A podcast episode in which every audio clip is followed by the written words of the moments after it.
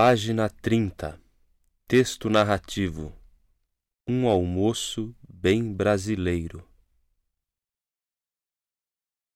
Hoje o senhor e a senhora Clayton vão almoçar na casa da família Andrade.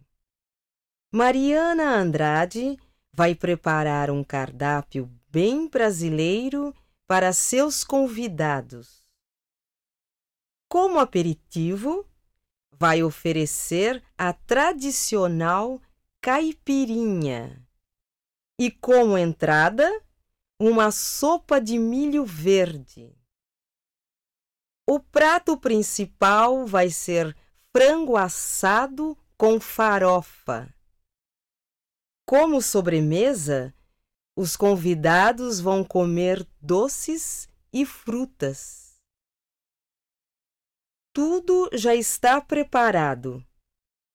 A campainha está tocando. Luiz Andrade vai receber seus amigos.